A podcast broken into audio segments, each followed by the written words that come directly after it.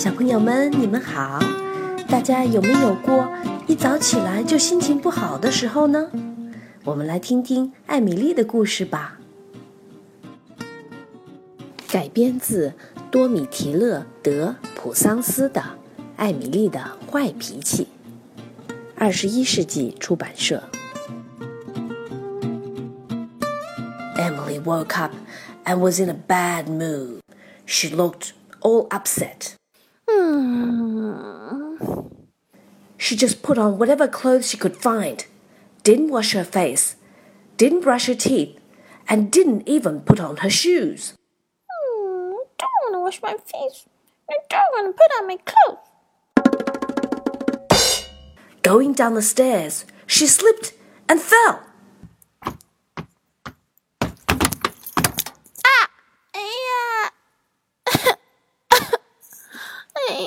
And fell straight on top of the little porcupine Arthur's body. Emily started to cry and said, It's all Arthur's fault. What's wrong? Mum asked. Emily ignored Mum and walked straight in front of Mum to breakfast. the chair was too high. She didn't want to sit on it. There was too little sugar in the milk. Her brother Stefan added a cube of sugar for her. Oh, the milk is too sweet. Emily poured the milk all over the table. Then she went over to hit her brother Stefan, and she made a face at her little sister Alice.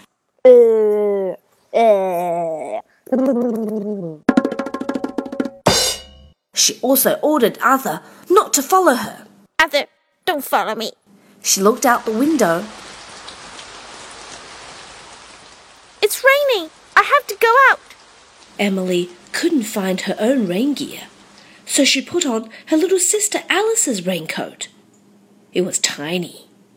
And she put on her brother Stefan's rain boots.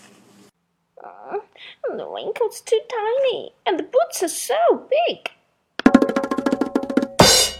Mum was angry she decided to keep Emily in the house. Emily kicked the door with all her might and shouted in a loud voice, Let me out! Let me out! But nobody paid her any attention. Her voice was hoarse and her feet hurt. She climbed into bed and fell asleep gradually.